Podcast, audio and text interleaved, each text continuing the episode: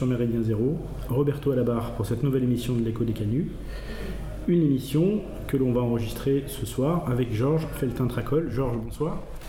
Bonsoir aux auditeurs de Méridien Zéro. Alors, hum, cette émission va être euh, consacrée au fédéralisme et pour une fois, chose promise, chose due, elle vient dans la continuité de l'émission euh, numéro 10 de l'écho des canuts qu'on avait enregistré euh, euh, avec des camarades en Suisse et qui avait pour titre le fédéralisme, l'autre démocratie. Et, ce, sujet fédéral était, étant tellement vaste, on avait prévu de le faire avec, avec Georges qui avait été allez, on va dire attaqué par la maladie à ce moment-là et qui n'était pas disponible. Donc du coup, ben, on, va la compléter euh, on va aller la compléter et, Georges va nous décrire à, sa manière euh, bah, les, différents, les différents types d'organisation, de cette autre organisation euh, humaine, si on peut dire comme ça. Si, tu devais, la, si, tu devais définir ce qu'est le fédéralisme, Georges? Alors, pour définir le fédéralisme, il faut bien comprendre qu'on s'inscrit dans l'opposition de deux systèmes, l'État unitaire, l'État fédéral. L'État unitaire, c'est la France. Malgré les lois de décentralisation, tout se décide à Paris, directement ou indirectement, par l'intermédiaire des préfets de région, des préfets de département et des sous-préfets. Un État fédéral, c'est à l'opposé de l'État unitaire l'État se divise en entités fédérées qui disposent, selon la constitution locale, de plus ou moins de compétences. Ces compétences en général sont l'éducation, la culture, l'économie. Mais attention, tous les États fédéraux ne fonctionnent pas de la même manière, comme nous allons le voir dans cette émission. Souvent, il y a des compétences partagées entre l'État fédéral et les États fédérés. Et c'est là où les problèmes se posent. Et très régulièrement, ce qui permet de trancher le problème, soit en faveur de l'État fédéral, soit en faveur des États ou d'un État fédéré, c'est le système judiciaire, comme par exemple la Cour suprême ou la Cour constitutionnelle. Un État fédéral, je ne reviens pas sur la définition euh, prononcée au début de l'émission sur le fédéralisme suisse, je rappelle que c'est un État qui délègue des compétences plus ou moins importantes à des entités subalternes et parfois ces entités subalternes délèguent elles-mêmes d'autres compétences aux entités de base. Le principe fédéral s'organise autour de la subsidiarité, c'est-à-dire on délègue dans un mouvement qui part du bas vers le haut ce qu'on ne peut pas réaliser. Je prends un exemple très simple. Une commune décide de refaire ses trottoirs. Dans un État unitaire, le maire doit demander l'autorisation au préfet qui demande l'autorisation au ministre de l'Intérieur. Dans un État fédéré, c'est le maire de la commune qui prend cette décision les États, les entités, les instances les structures qui sont au-dessus de lui n'ont pas à s'en occuper. En revanche, la défense, la monnaie, la diplomatie sont du ressort de l'État fédéral.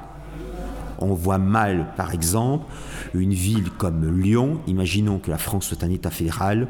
Lyon ne peut pas s'occuper de relations internationales c'est la compétence souvent exclusive de l'État fédéral. Ok, toujours dans cette partie de, définition un petit peu des, choses, euh, fédéralisme, euh, fédération, confédération, qu'est-ce qui se complète? Alors là aussi, c'est un poncif du droit constitutionnel dans les études. Il y a de gros de grandes différences. Une fédération, je viens de le dire, c'est un État fédéral qui délègue des compétences à des ensembles fédérés. Une confédération en droit public international, c'est une entente, une coopération plus ou moins approfondie entre différents États souverains. Je prends un nouvel exemple, l'euro.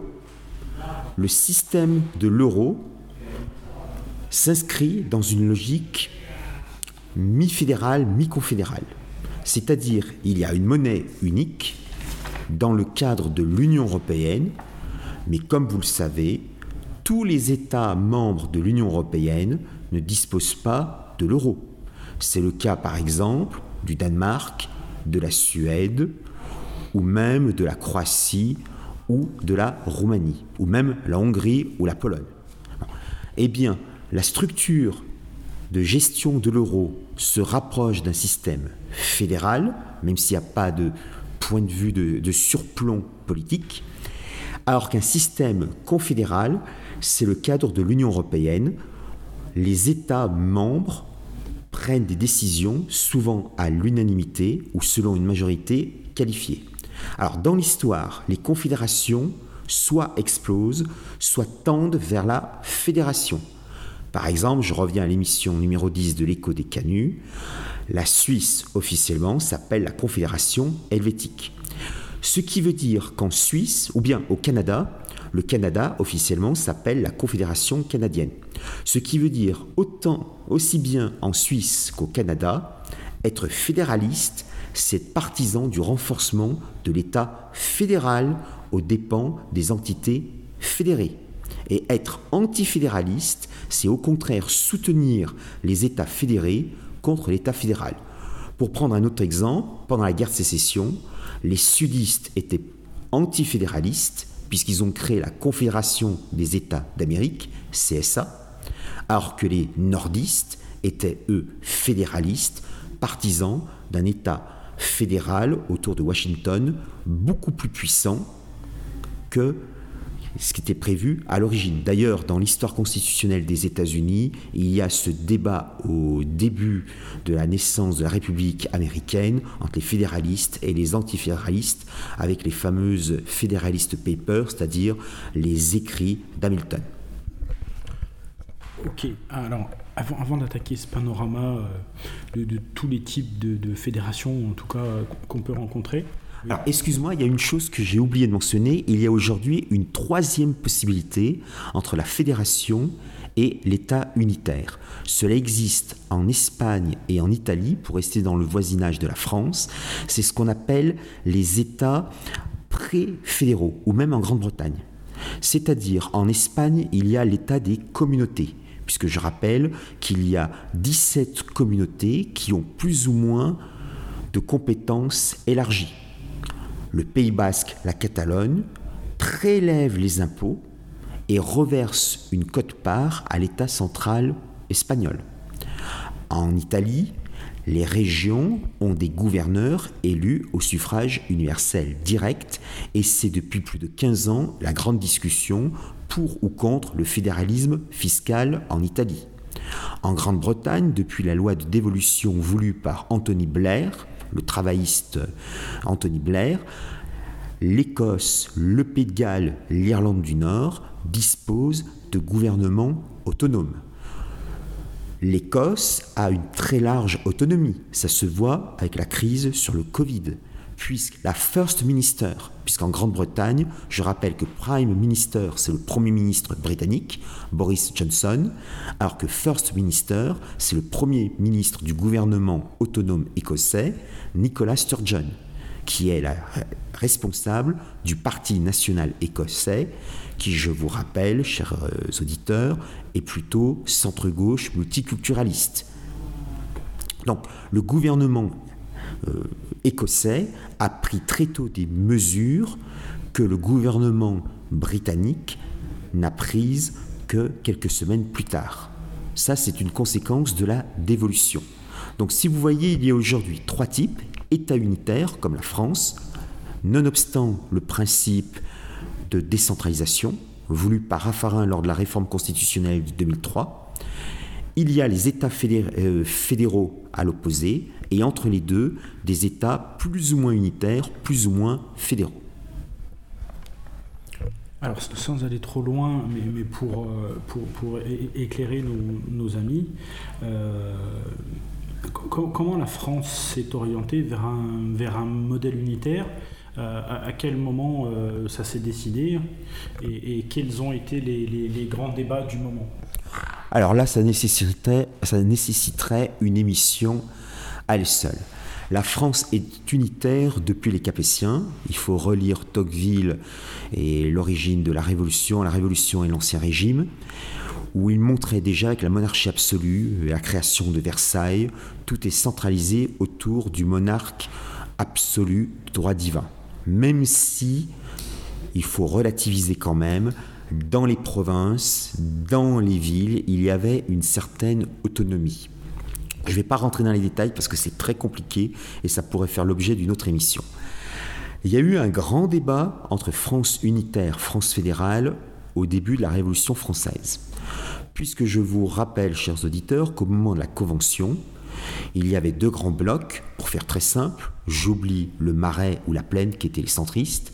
Il y a d'un côté les montagnards, qu'on appelle les jacobins, et leurs grands adversaires, les Girondins, qui vont être appelés les fédéralistes.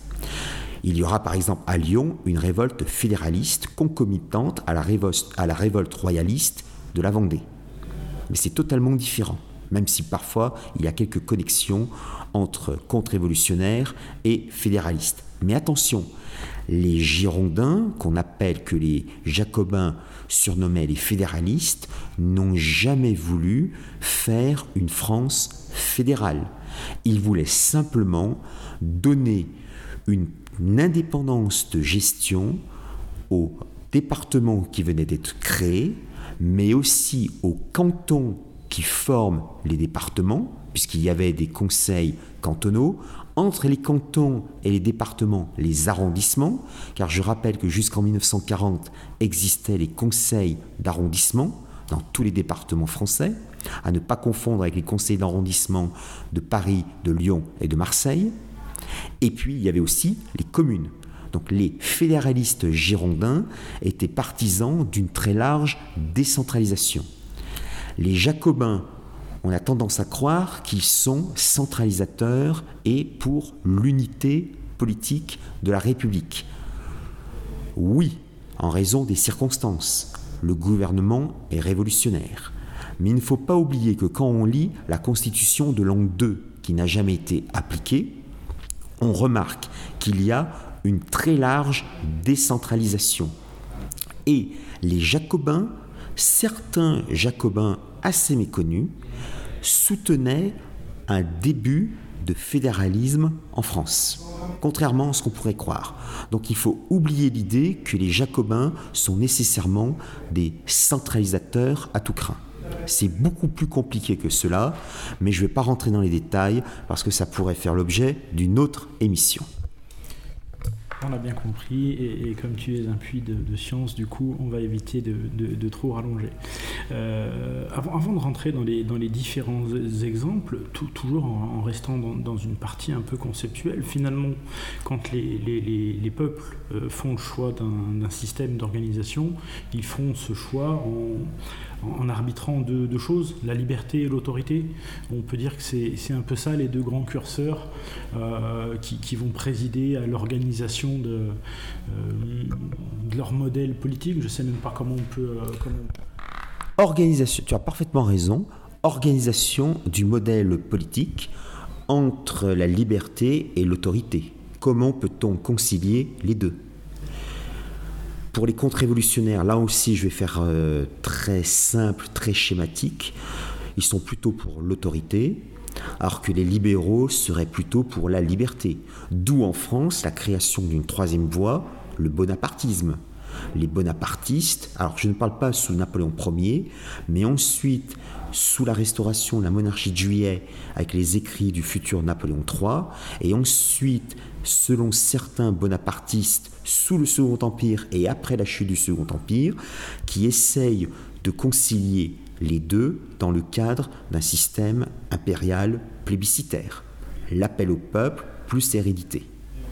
Mais là encore, ça va, on, va beaucoup trop loin dans le cadre de cette émission. Mais la plupart du temps, quand un État se pose la question doit-il être unitaire ou fédéral? En général, pour des raisons de commodité, il préfèrent le système unitaire. Mais on va voir, ce n'est pas toujours le cas.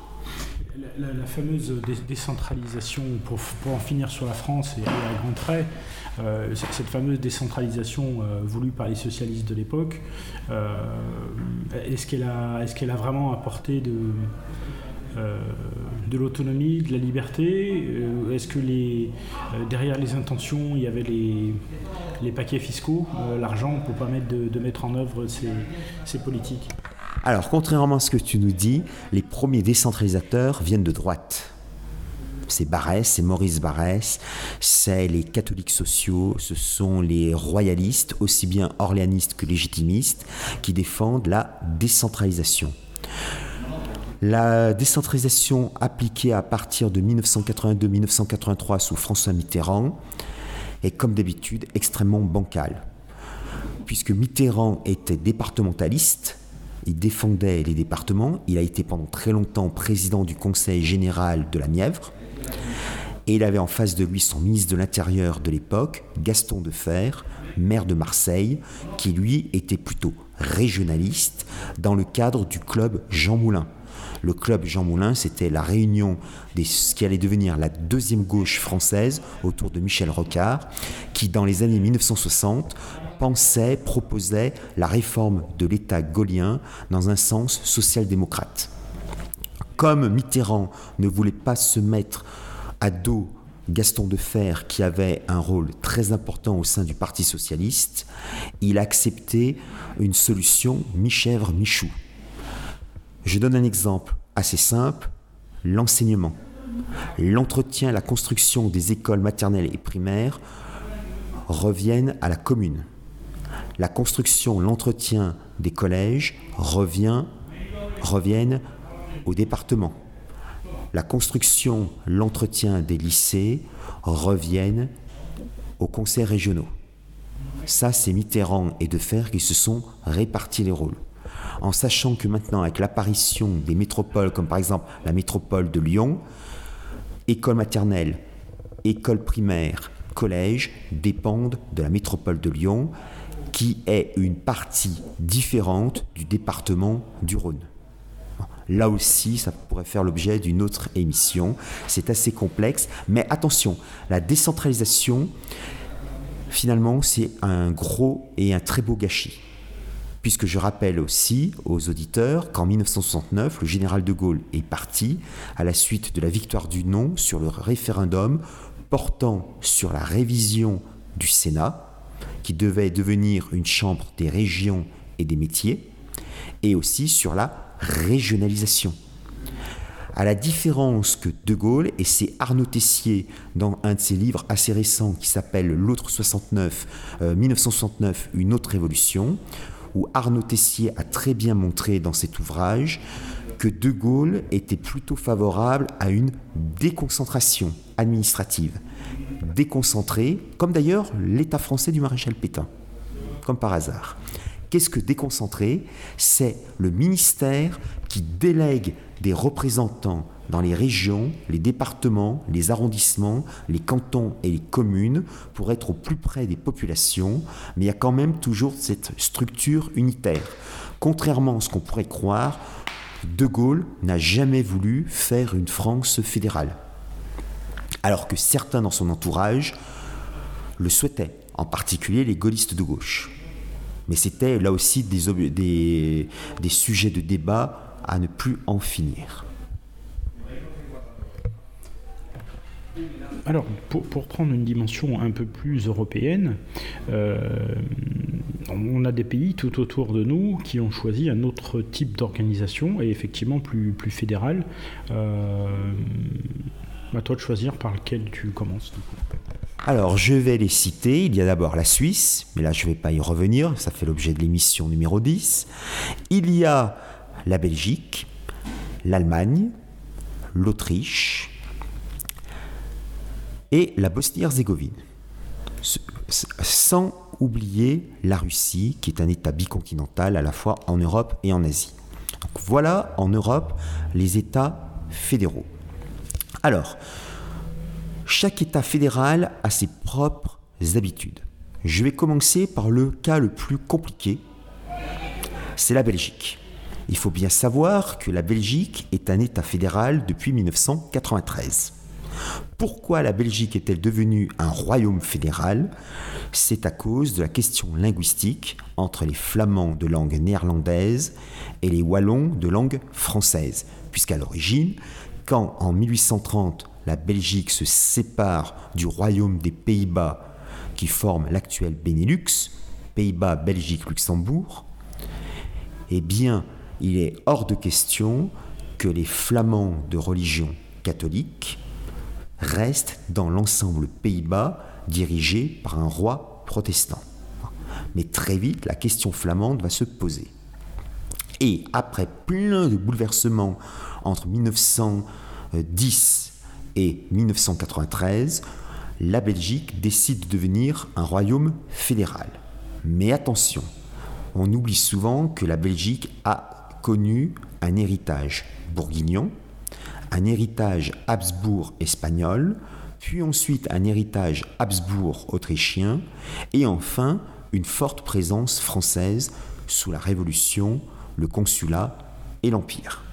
Alors tout ceci se mélange et ça donne des structures fédérales extrêmement singulières. Je vais faire simple. Déjà, la Belgique est un État qui est suradministré. Pourquoi? Il y a un gouvernement fédéral. Ce gouvernement fédéral peut s'appuyer d'abord sur ce qu'on appelle les régions. Il y a trois régions. Il y a au sud la région Wallonie, il y a au centre la région Bruxelles-Capitale, qui est la seule officiellement bilingue, français-néerlandais, et enfin il y a la région Flandre. Chaque région a son propre gouvernement, qui s'occupe d'économie, de transport, d'affaires sociales. D'où la cession entre Wallons et Flamands des partis politiques, alors que les syndicats restent quand même unitaires. Et le droit du travail reste unitaire, mais avec des jurisprudences différentes que vous soyez en Wallonie ou en Flandre. Donc c'est assez rigolo. On leur souhaite beaucoup de plaisir. Mais à cette première superposition s'ajoute une seconde superposition avec les gouvernements communautaires. Car en Belgique, il existe trois communautés. La communauté française de Belgique, la communauté néerlandaise de Belgique, c'est-à-dire les Flamands, et on les oublie, la communauté germanophone d'Eupen-Malbédi. Ce qui veut dire, dans ces trois communautés, il y a aussi trois gouvernements qui s'occupent de la culture, de l'enseignement, de la recherche et de la télévision, radio-télévision. Problème, dès 1993, les Flamands, puisqu'il y a bien sûr donc six gouvernements avec six assemblées. Une assemblée régionale, wallonne, une assemblée communautaire française de Belgique. En 1993, tout de suite, les Flamands ont fusionné région et communauté en un seul ensemble.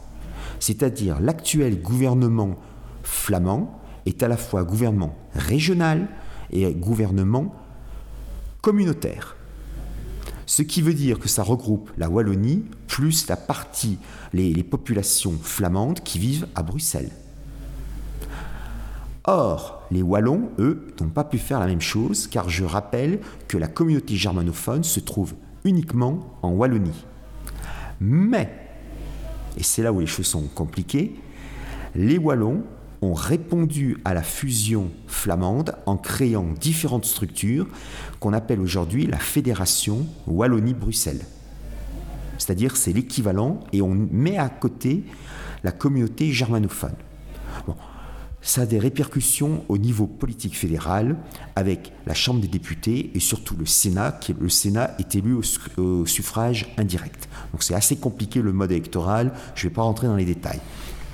Et la communauté germanophone est dirigée par un ministre-président qui est le, le, premier ministre de la communauté germanophone, compétente dans la langue, la culture, l'enseignement. Voilà le système belge qui s'inspire très fortement de la pensée des austro-marxistes autrichiens. l'ostromarxisme, qui est un courant révisionniste du marxiste, autour d'Otto Bauer, qui proposait le fédéralisme personnel. C'est-à-dire, chaque individu va se référer à une structure fédérale qui n'est pas euh, liée au territoire, qui est liée à sa propre personnalité. Par exemple, à Bruxelles, Roberto, tu es flamand, tu dépends de la communauté flamande pour la télévision, pour l'enseignement de tes enfants. Si tu parles français, tu dépends de la communauté française de Belgique. Mais comme tu vis à Bruxelles, tu dépends du gouvernement régional bruxellois. Un peu compliqué quand même. Oui, et encore là, je fais extrêmement simple. simple. Donc, la Belgique est vraiment le système fédéral le plus compliqué. Au niveau fédéral, le gouvernement doit respecter strictement la parité linguistique. C'est-à-dire, il faut qu'il y ait exactement le même nombre de ministres de langue néerlandaise que le même nombre de ministres de langue française, en sachant que le Premier ministre, lui, est, c'est le terme officiel, asexué linguistiquement. Donc actuellement, le Premier ministre belge, c'est Alexander de Croo, qui est un flamand, mais bien qu'il soit d'origine flamande, il compte pour zéro dans cet équilibre. Il faut qu'il y ait, alors je ne sais plus combien il y a de ministres fédéraux en Belgique, imaginons, ils sont 13, il faut qu'il y ait 6 flamands et 6 wallons. Et je rentre pas dans la cuisine électorale belge, ça ferait l'objet d'une autre émission. Donc voilà la situation en Belgique. Qu'est-ce que ça a comme avantage pour euh, d'avoir autant de, niveaux d'identité différentes à, ce niveau-là de, de l'administration. Est-ce que c'est pas un petit peu compliqué? C'est très compliqué puisque les assemblées communautaires ou les assemblées régionales ont un pouvoir de signer des traités internationaux. Par exemple, le traité de libre-échange avec le Canada, le CETA, doit être approuvé en France par l'Assemblée nationale et le Sénat, donc c'est chose logique, mais en Belgique, il faut que ça soit approuvé par le Parlement fédéral, mais aussi par les assemblées régionales, et pour les euh, éléments du traité qui porteraient sur l'enseignement, la culture, la radio-télévision, par aussi les assemblées communautaires. D'ailleurs, petite anecdote, il y a quelques années de cela, l'ambassadeur de Belgique avait été convoqué par la commission des affaires étrangères de l'Assemblée nationale, car les députés français se demandaient s'ils avaient vraiment le droit de signer un traité international avec la communauté française de Belgique.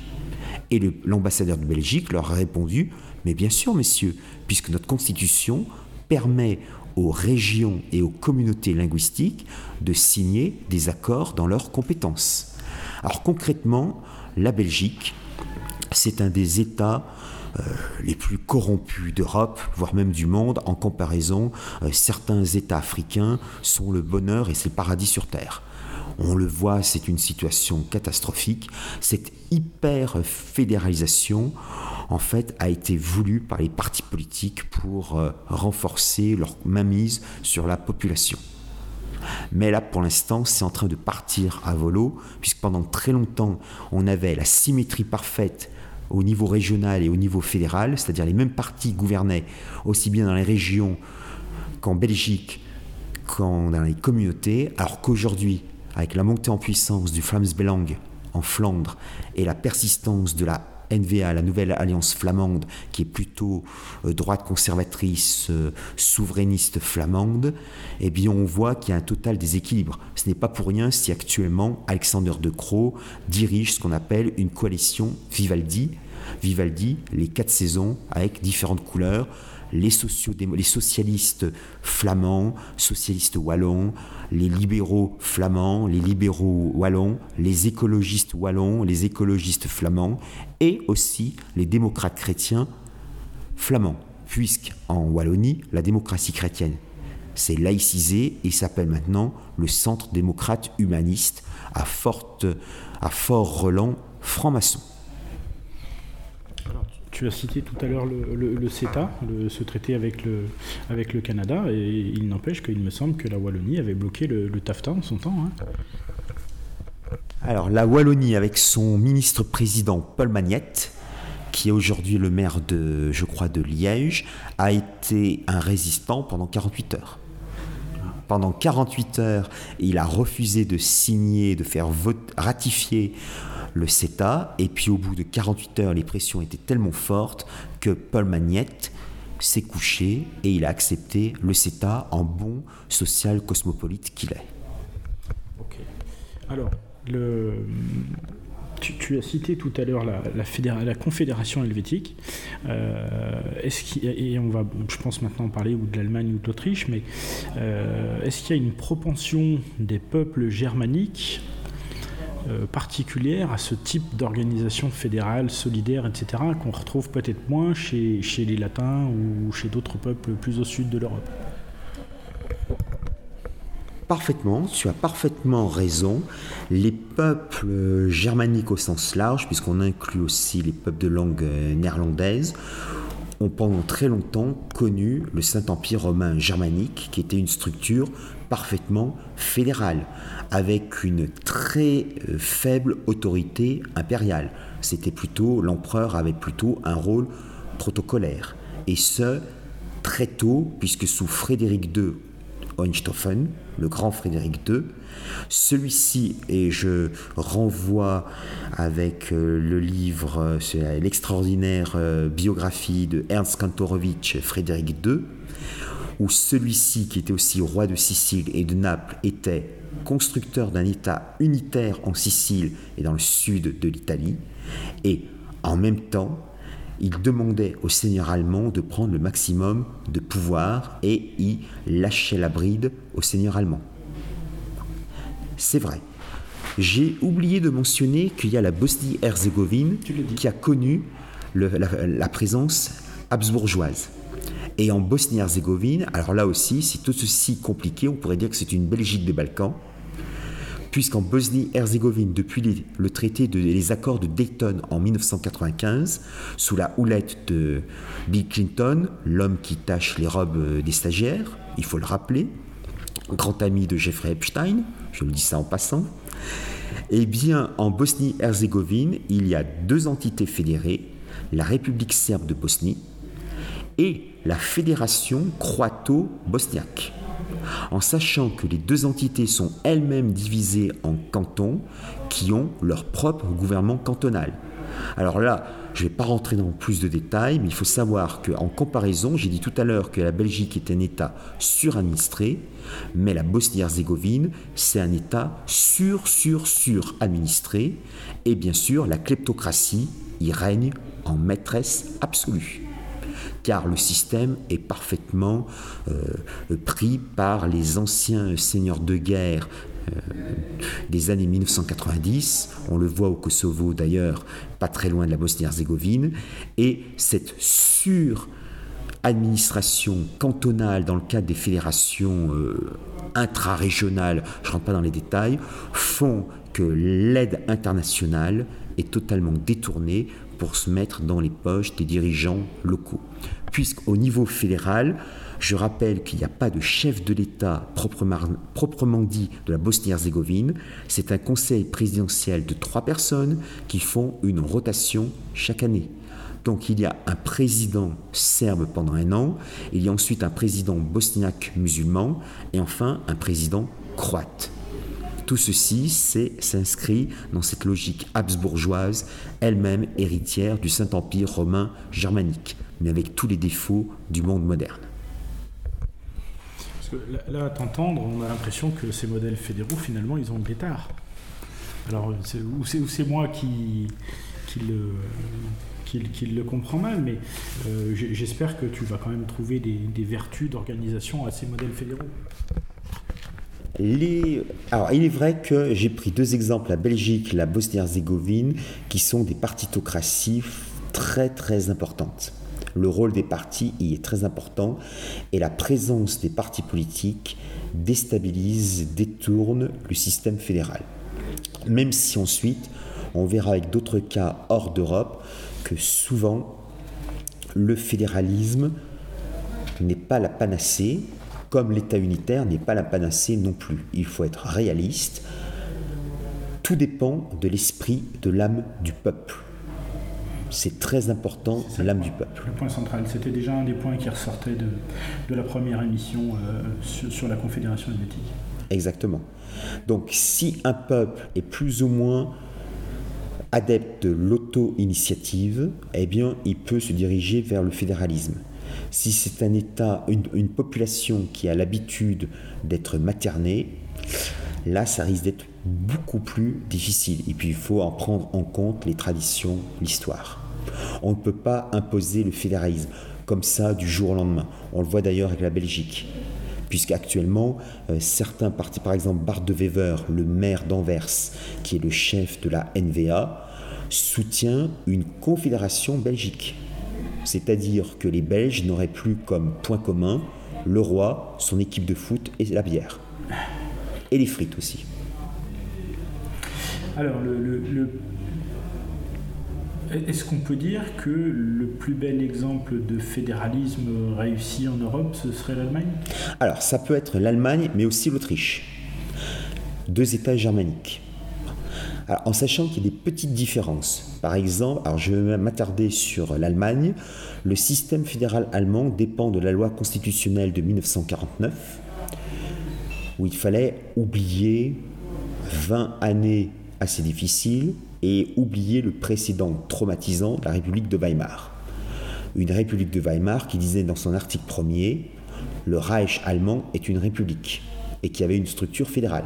Je rappelle aussi qu'à l'époque du deuxième Reich allemand, c'est-à-dire le deuxième empire de 1871 à 1918, sous Guillaume Ier voulu par Bismarck, le roi de Prusse était empereur allemand dans une structure fédérale, puisqu'à la même époque, il y avait le roi de Bavière avec le royaume de Bavière qui avait sa propre armée, son propre état-major et sa propre politique étrangère, même si en réalité, c'était Berlin qui décidait des relations diplomatiques de Munich. Qu'est-ce qui les unissait?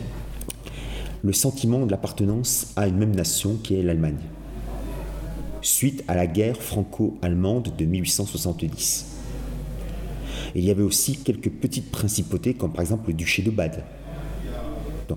Bismarck, à la différence de nos amis italiens, quand il y a eu l'unité italienne, la maison de Savoie, qui dirigeait le Piémont-Sardaigne, a chassé toutes les maisons royales, en particulier la maison des Bourbons-Sicile à Naples, le duché de Parme dirigé par les Bourbons-Parme, et puis ensuite a essayé de à éliminer les États de l'Église.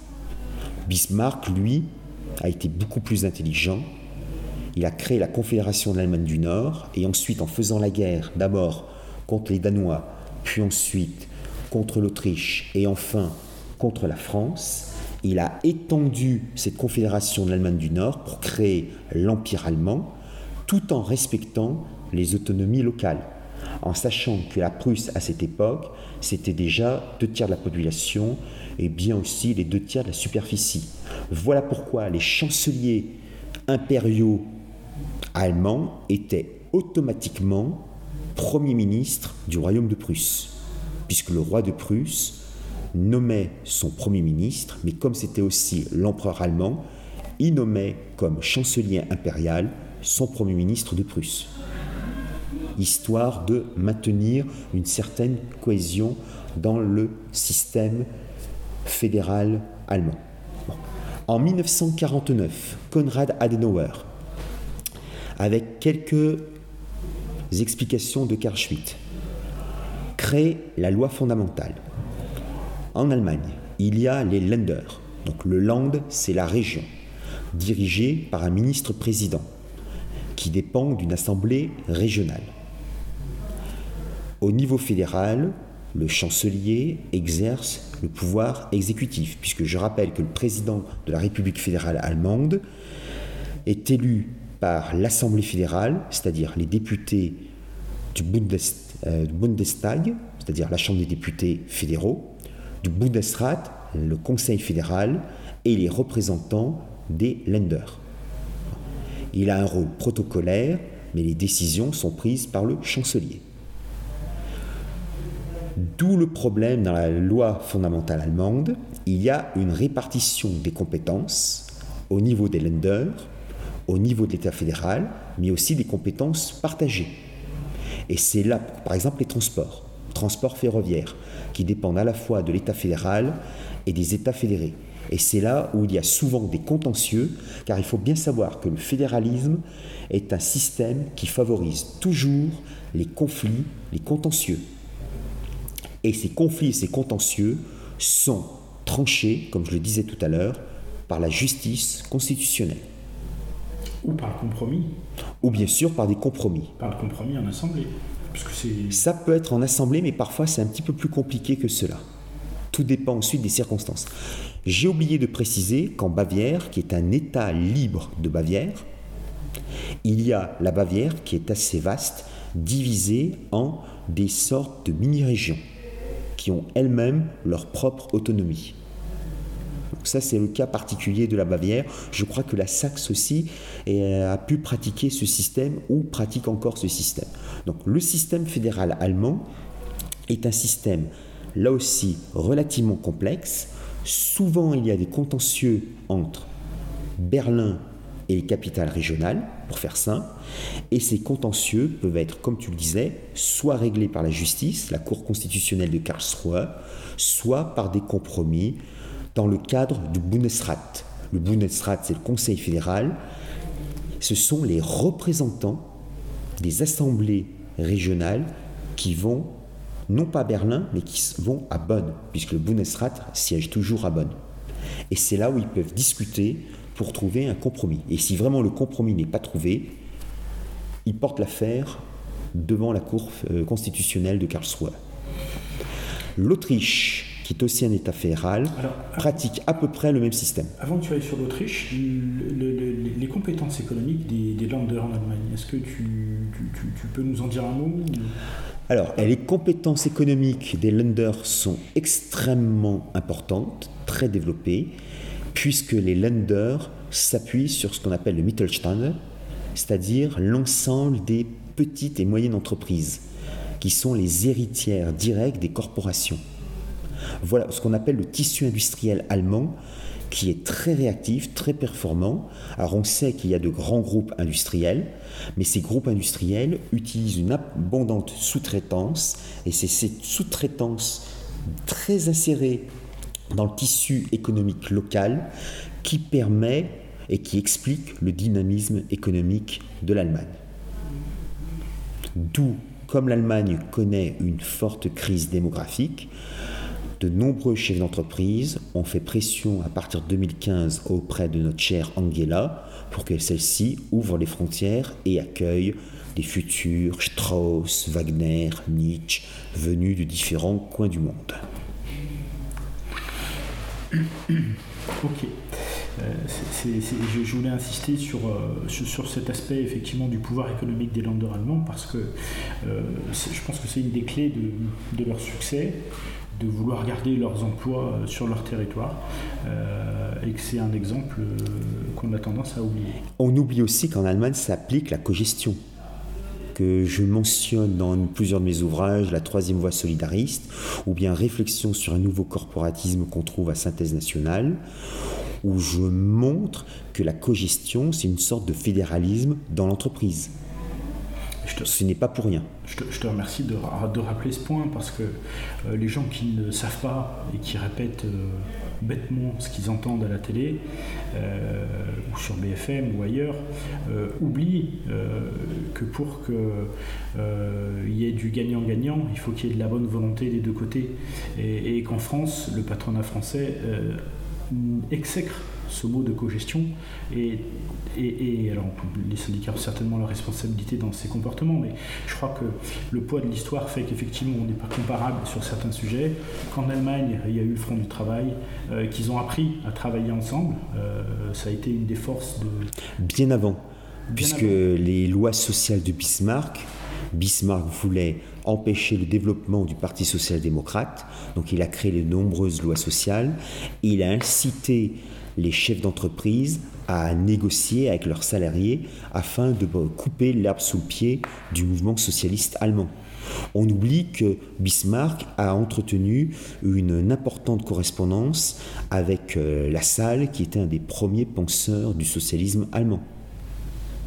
Souvent, euh, Lothar, je crois que c'était Lothar euh, Ben, mais là j'en suis pas sûr, a écrit une biographie assez difficile de Bismarck chez Fayard, où il explique Bismarck le jacobin blanc.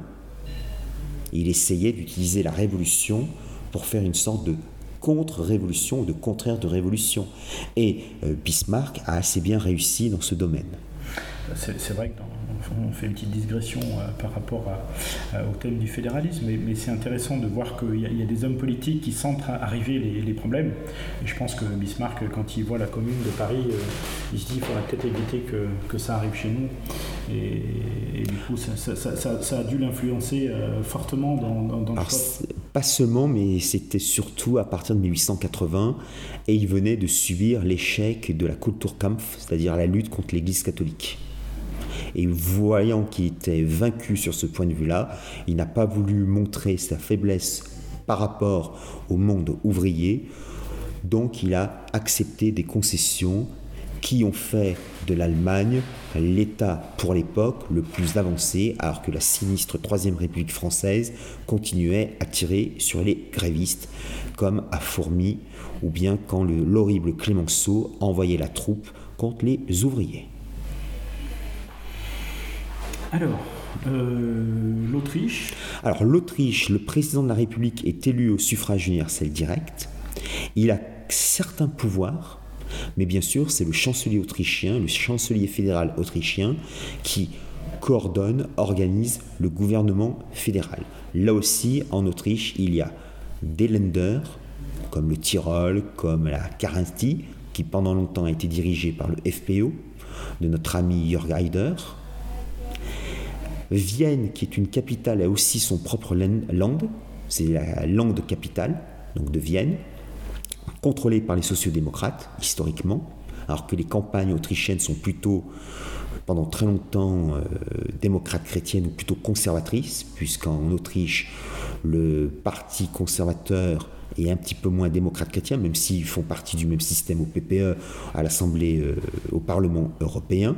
Donc à peu près, je ne vais pas rentrer dans les détails, la constitution actuelle s'inspire de celle des années 1920, excepté la parenthèse de l'austrofascisme avec Dolphus. C'était, mais Dolphus a quand même maintenu les structures fédérales, puisque Dolphus estimait que le fédéralisme était une forme moderne de l'ancien corporatisme. Et comme Dolphus était un grand admirateur du Duce, il essayait de tirer l'Autriche plutôt dans le cadre euh, italien. Mais on sait que tous les problèmes avec la volonté de l'Anschluss et du grand voisin du Nord. Mais c'est à peu près la même situation, même si souvent il y a moins de contentieux puisque les lenders autrichiens ont des compétences propres qu'ils ne partagent pas avec l'État fédéral de Vienne. Sur ce tour d'Europe, tu avais évoqué euh, sur ce tour d'Europe des fédéralismes, tu avais évoqué le, cas espagnol, un petit peu le cas italien. Je crois que tu voulais parler aussi du Royaume-Uni. Euh, j'en ai juste un tout petit peu parlé, mais l'Espagne, l'Italie, le Royaume-Uni ne sont pas des États fédéraux ce sont des États qui peuvent, dans la durée, se, être en cours de fédéralisation. Mais là, pour l'instant, je ne vais pas me prononcer puisque c'est assez complexe. Et tu sais, par exemple, que les Écossais, le gouvernement autonome écossais, voudrait que dans les prochaines années, il y ait un second référendum sur l'indépendance de l'Écosse, puisque les Écossais ont massivement voté contre le Brexit et il voudrait rester européen. Donc là aussi, ça pose des problèmes pour Boris Johnson, en sachant qu'une grande partie de la population anglaise, ceux qui arborent le drapeau de Saint-Georges, c'est-à-dire le drapeau blanc avec la croix rouge au centre, voudraient qu'il y ait une dévolution pour l'Angleterre elle-même, puisqu'actuellement les Écossais, les Gallois, l'Irlande du Nord disposent de leur propre parlement autonome, Londres a son propre conseil municipal avec le maire de Londres, qui est le deuxième personnage le plus puissant d'Angleterre après le Premier ministre. Le maire de Londres, qui est un ami de la diversité, qui s'appelle Sadiq Khan, Donc on entend, on voit déjà tout de suite, c'est un homme extrêmement charmant que un jour Méridien Zéro pourra interroger, puisqu'on est dans, sur sa même longueur d'onde.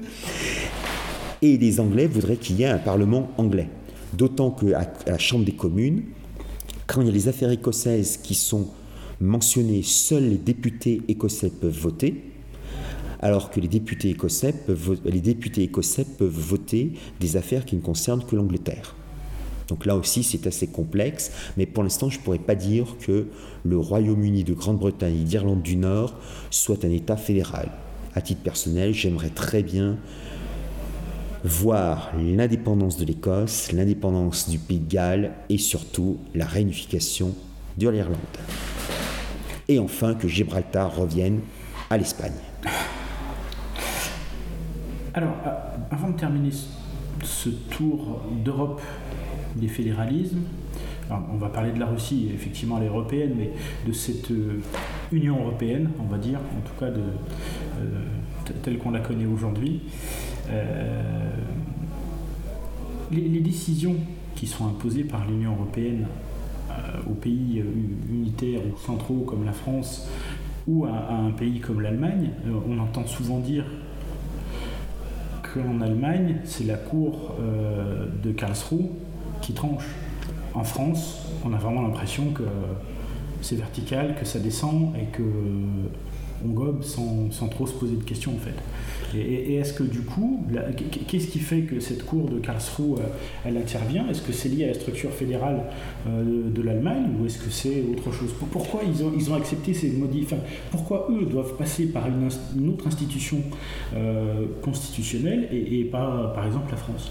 Alors d'abord, la France a malheureusement dans, dans son, un article de la Constitution de 1958 précise bien que les traités internationaux ont une valeur supérieure aux lois françaises.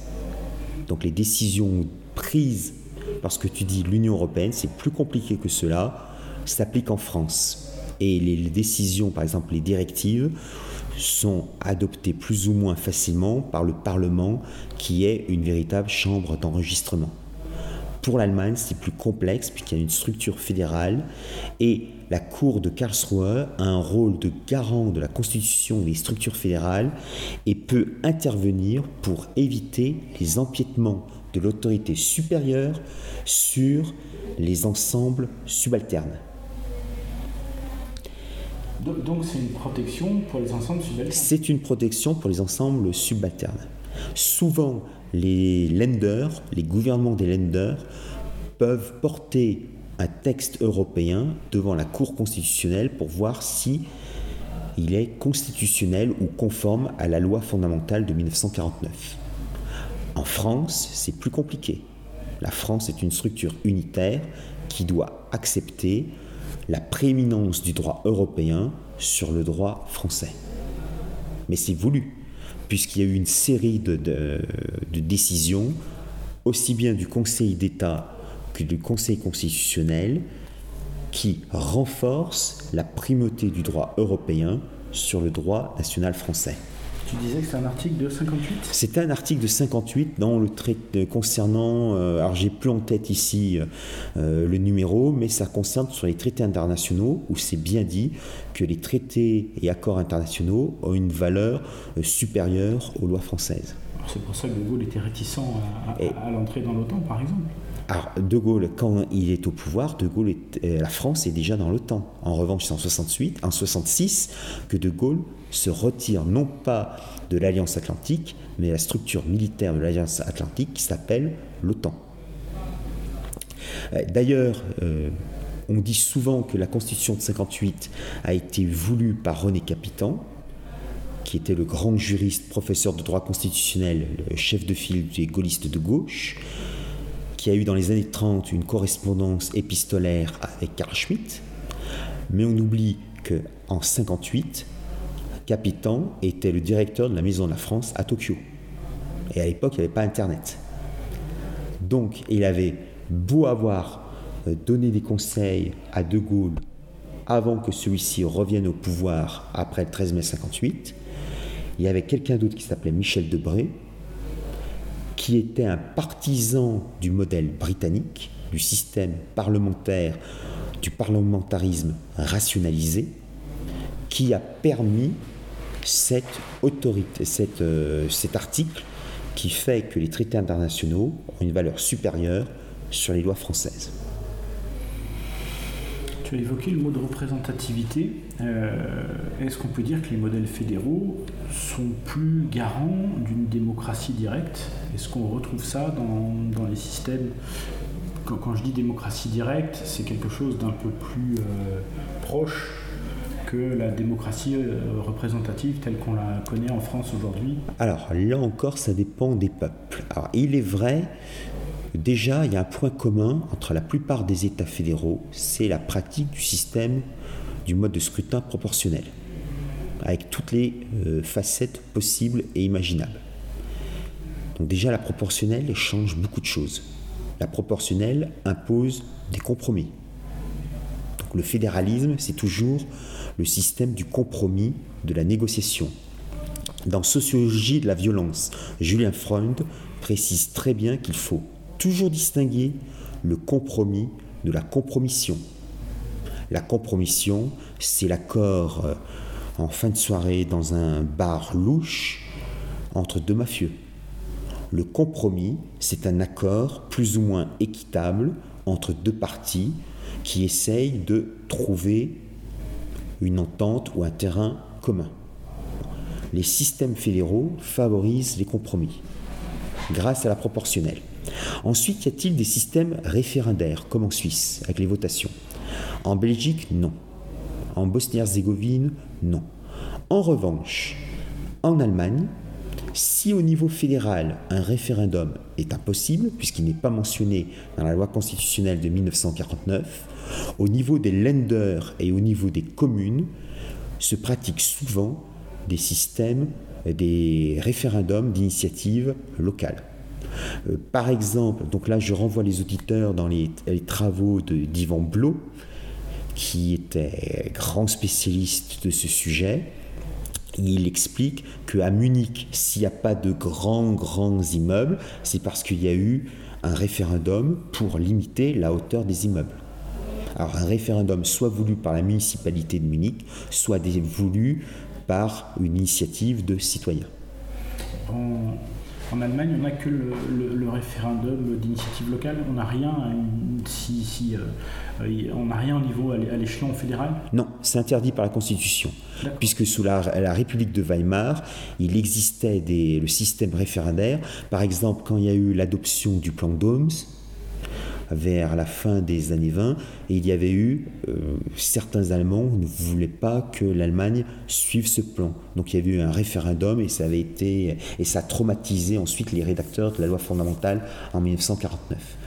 J'ai écouté l'émission euh, numéro 10 sur le fédéralisme helvétique. Euh, dans ce pays, 100 000 signatures suffisent à provoquer un référendum fédéral quand même parce que je ne reviens pas sur l'émission, parce que c'est l'esprit suisse. Parce que c'est leur identité. C'est leur identité. Mais, mais, ça, enfin, moi, ça me laisse rêveur, ça me laisse vraiment rêveur, parce que, et là, on en a euh, totalement l'initiative, on est quelques jours après le, le, discours euh, du début de la mise en place euh, de la dictature sanitaire, on va l'appeler comme ça, pour faire simple, c'est comme ça qu'elle a été ressentie par beaucoup de monde. Et aujourd'hui... Je préférais tyrannie sanitaire, parce que dictature, pour moi, c'est une valeur positive chez les Romains. C'est vrai. Tyrannie sanitaire. Ou despotisme sanitaire. C'est vrai. Et, il y a des, on en est déjà quasiment à plus d'un million de signatures et, ils s'entorchent. Euh. Alors ça, c'est la réforme voulue par l'ignoble Sarkozy, le, ce qu'on appelle le droit d'initiative partagée, où il faut au minimum, on l'avait vu au sujet de la, la privatisation des, des aéroports de Paris, où il faut un minimum de 4 millions de signatures, plus à l'origine, au préalable, je crois, 150 députés qui signent ou des 150 députés et sénateurs euh, qui signent. Donc là, c'est extrêmement compliqué, c'est voulu. Vraiment. On est, on est dans, un système de compromission et d'étouffement. Tu parlais tout totalement d'étouffement de, des, des, volontés, euh, des volontés du peuple. Voilà. Et pour terminer sur ces questions de référendaire, je crois, cantonal, je crois que c'est 60 000 signatures, et communal, ça, descend encore plus bas. Donc vraiment, je vous invite à réécouter cette émission numéro 10, en plus de celle-là, bien sûr, parce que parce qu'on y trouvera, on y trouvera vraiment des sources d'inspiration qui rêvent d'un autre d'une autre, autre démocratie pour faire ça. Pour faire ça. Euh, la Russie, le grand. Alors, là ici, je vais un petit peu élargir. Il y a dans le monde d'autres États fédéraux, donc la Russie. Contrairement à ce qu'on pourrait croire, la Chine n'est pas un État fédéral, c'est un État unitaire. Même si le gouvernement chinois et la constitution chinoise reconnaissent les minorités ethniques, mais là, il n'y a pas un problème puisque la majorité de la population est Han. Donc les Ouïghours qu'on entend souvent parler, les Mongols, les Rouis, qui sont les Han de confession musulmane et qui sont considérés comme des minorités ethniques, euh, ont le droit de pratiquer leur culture, leur religion, en théorie, mais la Chine est un État unitaire. L'Inde est un État fédéral. D'où le problème actuel avec euh, euh, Narendra Modi, le Premier ministre nationaliste indien, qui voit une montée en puissance dans les États de l'opposition. Par exemple, dernièrement, il a, le parti, le BJP, le Parti nationaliste hindou, a été battu dans plusieurs États assez importants de l'Inde, à des élections euh, régionales. Et en Inde, c'est un ministre en chef qui dirige le gouvernement local. En Asie, en dehors de l'Inde, il y a le cas très particulier de la Malaisie. La fédération de Malaisie est un royaume. Il y a un roi en Malaisie. Ce roi, c'est une monarchie élective, puisque le roi est élu pour cinq ans. Et ce sont les émirs, puisque je rappelle que la Malaisie est un pays à majorité musulmane, il y a un certain nombre d'émirs qui, par rotation, sont élus rois par leurs homologues qui sont eux-mêmes les émirs et qui ont été aussi à plusieurs reprises rois pendant cinq ans du royaume euh, fédéral de Malaisie, en sachant que le pouvoir réel est exercé par le Premier ministre malaisien. En dehors de l'Asie, je ne vois pas d'autres États ici. Alors, le cas de l'Irak est assez particulier, je ne vais pas rentrer dans les détails. Dans l'Océanie, grand État fédéral, c'est l'Australie, bien entendu. Je voulais rester sur l'Europe avant de partir. Euh... Fini ton tour du monde. En Amérique, bien entendu, il y a la Confédération canadienne, les États-Unis d'Amérique, le Mexique, le Brésil, l'Argentine.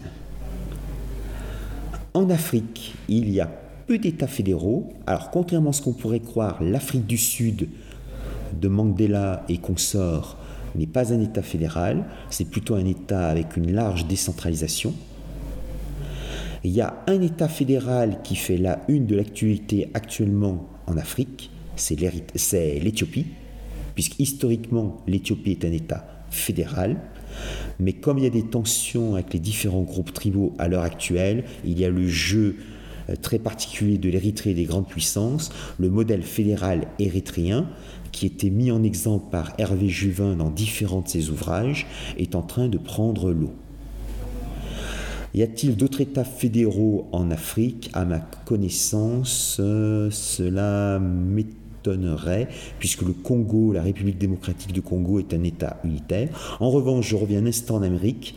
En Amérique du Sud, la Bolivie, qui s'appelle officiellement État plurinational de Bolivie, puisqu'il y a plusieurs la reconnaissance de plusieurs groupes ethniques autochtones des, des Andes, mais c'est quand même un État unitaire.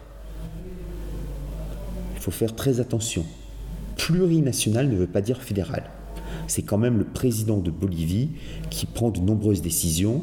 Et à l'époque d'Evo Morales, qui est resté pendant près de 15 à 17 ans au pouvoir, ce qui est un record pour la Bolivie, un pays qui changeait de président euh, chaque année par un coup d'État ou une révolution, eh bien, quand Evo Morales était au pouvoir, euh, la partie la plus riche de la Bolivie, qui est dans la zone proche du Brésil, Kochachembra, si je me souviens bien, voulait une certaine indépendance avec les indépendantistes de Santa Cruz.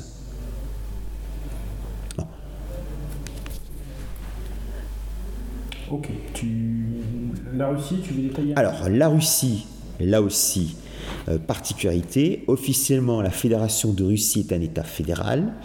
Quand l'Union soviétique s'est effondrée, Boris Yeltsin, qui était le président de la Fédération de Russie, car je rappelle, la République socialiste soviétique fédérative de Russie, qui était la plus importante des 15 républiques de l'Union soviétique, était elle-même composée de régions autonomes, de districts autonomes, de républiques autonomes.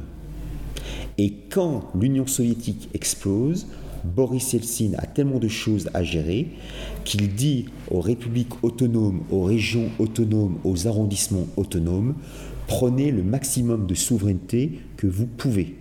Par exemple, la République autonome du Tatarstan, avec Kazan comme capitale, qui se trouve à 500 km à l'est de Moscou, va commencer à prendre une très large autonomie interne.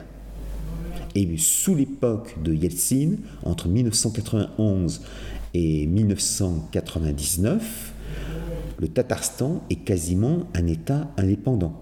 De facto, il est indépendant, même si de droit, il reste un sujet de la Fédération de Russie. Quand Vladimir Poutine arrive au pouvoir, il a très bien compris les forces qui risquent de faire exploser la Russie sur le même modèle que l'Union soviétique.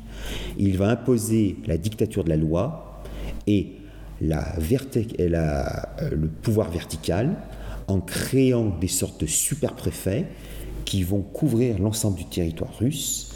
Et ces préfets vont peu à peu reprendre tous les pouvoirs qu'avaient les républiques et les régions autonomes. Même si aujourd'hui encore, la Fédération de Russie est composée par un certain nombre de sujets de la Fédération qui sont des ensembles fédérés, avec plus ou moins d'auto-administration selon que ce sujet de la fédération soit une république, une région ou un district autonome. En sachant que dans les, sujets de la Fédération de Russie, il y a deux cas particuliers qui sont les villes de statut fédéral, Saint-Pétersbourg et Moscou.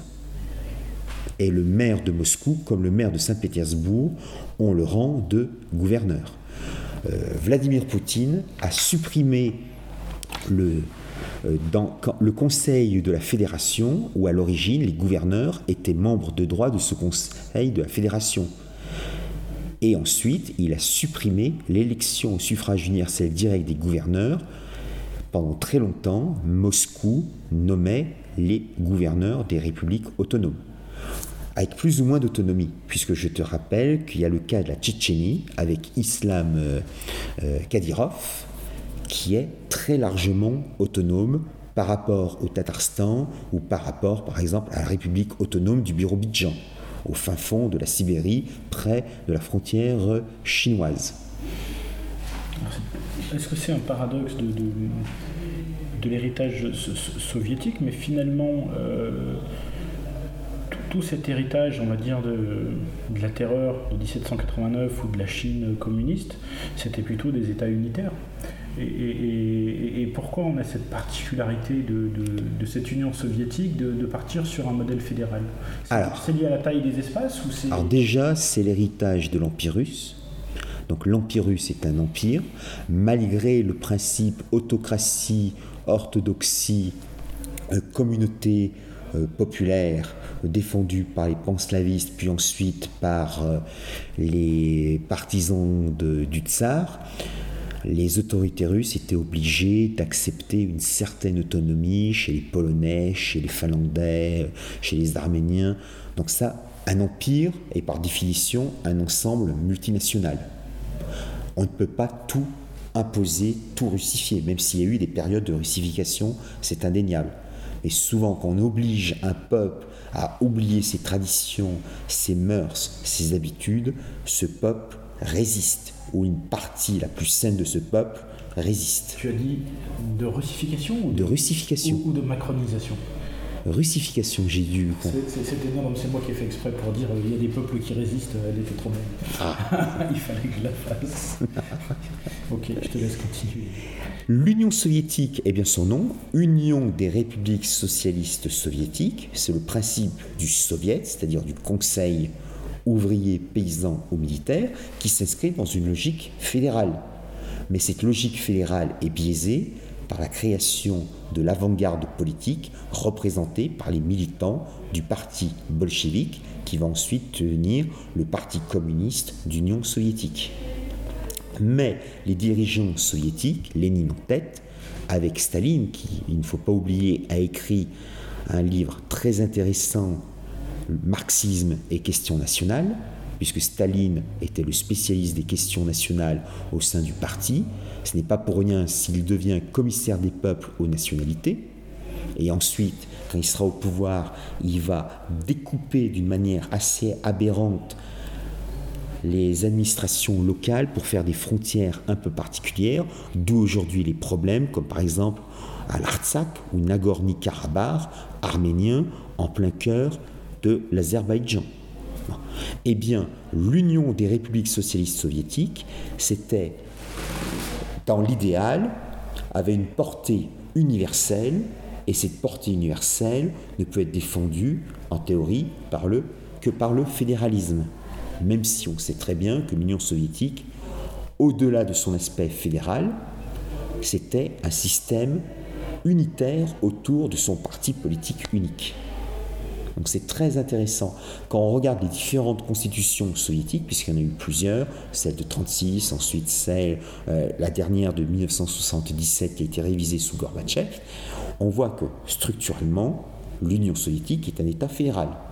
Mais comme il y a l'unicité du parti politique, qui est le Parti communiste, ce fédéralisme est effacé au profit d'un système unitaire.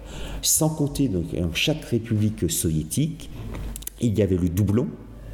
Le premier secrétaire du Parti communiste d'Azerbaïdjan était azéri, mais il était secondé par une sorte de premier secrétaire PIS qui lui était automatiquement russe qui avait, le contrôle en fait sur toutes les décisions du, de la République soviétique. C'est lui qui avait la, prééminence. C'est lui qui avait la prééminence au nom, comme dans l'armée rouge, le commissaire politique avait prééminence sur les généraux ou sur les officiers. Donc là, euh, le système soviétique, c'est officiellement du fédéralisme, mais en réalité, c'est un système unitaire. Et vu les contraintes, vu les pressions, ça a explosé. Et du coup, c'est ce que Poutine a réalisé Alors, un petit peu cette, verticalité. Euh, Poutine a restauré la, la, verticalité du pouvoir, mais comme il est très pragmatique, c'est absolument pas un idéologue, il a pris en compte les cas particuliers et voilà pourquoi la Russie est toujours une fédération. Mais attention, les responsables locaux ne font pas n'importe quoi. Même si maintenant, avec l'opposition, on observe que pour les élections, puisque maintenant, j'ai dit tout à l'heure que Poutine avait supprimé l'élection des gouverneurs, il, les a, il a rétabli le système, et par exemple dans l'extrême-orient russe, très souvent, au niveau local, ce sont les élus de l'opposition officielle qui gagnent les élections. Opposition officielle, représentées en particulier par le Parti communiste de la Fédération de Russie, l'héritier du PCUS, mais aussi le Parti euh, social-démocrate de Russie, de Vladimir Zhirinovsky, c'est-à-dire les nationalistes russes. Donc là aussi, officiellement, la Russie est un État fédéral, mais on sait très bien qu'en réalité, toutes les décisions convergent au Kremlin, dans le bureau de Vladimir Poutine. Ça, c'est l'histoire de la Russie. C'est totalement différent des États-Unis d'Amérique. Alors, pour les États-Unis d'Amérique, 50 États, où il y a des, euh, donc 50 États avec un gouvernement fédéral. On a très bien vu à l'époque de Trump que la Californie ou l'État de New York portait plainte devant la Cour suprême contre les euh, modifications des lois euh, sur l'environnement voulues par Trump puisque Trump était contre les lois votées sous Obama. Or, la Californie New York, le Vermont, le Massachusetts étaient partisans de la politique pro-écologie d'Obama. Et eh bien là, c'est la Cour suprême qui tranche. Actuellement, le Texas, la Floride, qui sont des bastions du Parti républicain, sont en guerre contre l'administration de Joe Biden. Aux États-Unis, bien entendu, on retrouve cette euh, répartition de compétences entre l'État fédéral et les États fédérés. Juste avant d'aller là-dessus, le système électif aux États-Unis, parce que des fois on a l'impression que, que l'histoire des grands électeurs, c'est que pour la présidentielle? Oui, c'est que pour la présidentielle. C'est uniquement pour la présidentielle, puisque le président, le président des États-Unis, c'est celui qui représente les États-Unis. Il faut savoir qu'au moment des discussions comment fallait-il appeler le président des États-Unis? Certains proposaient qu'on l'appelle Sa Majesté le président des États-Unis. Et les congressistes ont dit non, non, on va simplement dire Monsieur le Président. Mais comme c'est quelqu'un qui représente l'unité des États-Unis, voilà pourquoi il est élu par le collège électoral. C'est uniquement pour le président et le vice-président. Pour la Chambre des représentants, pour les sénateurs, ce sont les électeurs. Mais attention, avant 1912, les sénateurs, qui ont un rôle très important aux États-Unis, n'étaient pas élus par les électeurs. Les sénateurs étaient désignés par les assemblées locales des États. Donc, le Nebraska, imaginons le Nebraska, même si à l'époque ce n'était pas encore un État, a deux sénateurs. Ces deux sénateurs, avant 1912, sont choisis au sein de l'Assemblée du Nebraska et ces deux élus se retrouvent au Sénat fédéral de Washington. À partir de 1912, c'est le suffrage universel qui l'emporte. Parce que finalement, dans ce, dans ce système-là de cooptation, euh, enfin, oui, il peut y avoir de la compromission. Vote, pour, moi, vote, pour moi et tu auras, ton budget pour ton église, ton machin. Ah, aujourd'hui, quand un sénateur démissionne ou bien décède, c'est le gouverneur de l'État qui nomme un nouveau sénateur. En attendant, la... prochaine élection, sauf cas particulier où il peut y avoir une élection. Par exemple, au moment de l'élection présidentielle cette année, en novembre 2020, la Géorgie devait élire deux sénateurs de manière exceptionnelle, puisqu'il y avait un mandat de sénateur qui s'arrêtait et qui était renouvelé en 2020, mais il y a eu un second sénateur de Géorgie qui a dû démissionner ou qui est mort, et celui-ci avait été nommé par le gouverneur républicain de Géorgie et il remettait son mandat en jeu de manière exceptionnelle. Voilà pourquoi les démocrates ont 50% euh, du Sénat et, euh, par rapport aux républicains. Et là, dans ce système, c'est la vice-présidente qui préside de droit le Sénat qui a la voix prépondérante en cas d'égalité. Alors, aux États-Unis, le système est assez compliqué. Je disais tout à l'heure, compétences fédérales, compétences des États fédérés, mais il y a encore des compétences qui, qui sont partagées entre les deux. Il y a aussi avec le conséquence de la guerre de sécession, pendant très longtemps, les États du Sud ne pouvaient pas changer le code électoral sans l'accord préalable de Washington. Car on oublie que après la fin de la guerre de sécession en 1865, ce qu'on appelle la reconstruction, c'était une véritable occupation du Nord, des forces du Nord, du Sud, du Dixieland. On a connu ça, enfin on a connu pareil en Europe, hein. je crois qu'ils se sont fait la main sur la méthode. Exactement. il y a un excellent livre de notre ami Tomislav Sunic, Homo Americanus, euh, édité il y a quelques années par Akribia, où Tomislav montre très bien que les mesures de rééducation mentale de l'Allemagne et d'une grande partie de l'Europe a été mise en pratique pour la première fois à la fin de la guerre de sécession, avec la chute du Sud. Voilà pourquoi Maurice Bardèche, dans Sparte et sudiste, estime que le début du monde moderne commence par la destruction de la ville d'Atlanta par l'ignoble criminel de guerre euh, Sherman quand on, quand, on regarde un peu les, États-Unis de, loin, on a l'impression quand même que les États ont encore un vrai pouvoir vis-à-vis de l'État fédéral. Bien entendu. Alors les gouverneurs, qui sont tous élus au suffrage universel direct, ont un rôle extrêmement important. Euh, chaque année, il y a la conférence nationale des gouverneurs, c'est-à-dire les 50 gouverneurs se retrouvent dans une ville, et très souvent, le président des États-Unis fait un discours devant eux, et c'est le moment où ils peuvent discuter. Ensuite, tout dépend des constitutions locales. Par exemple, le gouverneur de Californie a beaucoup plus de pouvoir que le gouverneur du Texas, qui lui dépend plus de son assemblée locale. Le gouverneur de Floride a beaucoup plus de pouvoir que le gouverneur du Massachusetts. Et là, on est d'accord, c'est lié à des délégations, c'est de la subrogation des échelons inférieurs qui disent on t'autorise, on t'autorise ça. Pas... Oui, mais ça, ça a été encore un gros problème parce que je te rappelle que plusieurs États ont rejoint les États-Unis de leur propre gré. C'est le Texas qui pendant longtemps était un État indépendant. Voilà pourquoi aux États-Unis, au Texas, le drapeau texan et le drapeau américain et des États-Unis sont à égalité. Mais on oublie que le Vermont fut aussi un État indépendant avant qu'il intègre les États-Unis d'Amérique. Mais il est vrai que le Vermont avait moins de poids de population et de géopolitique par rapport au Texas. Mais c'est une réalité.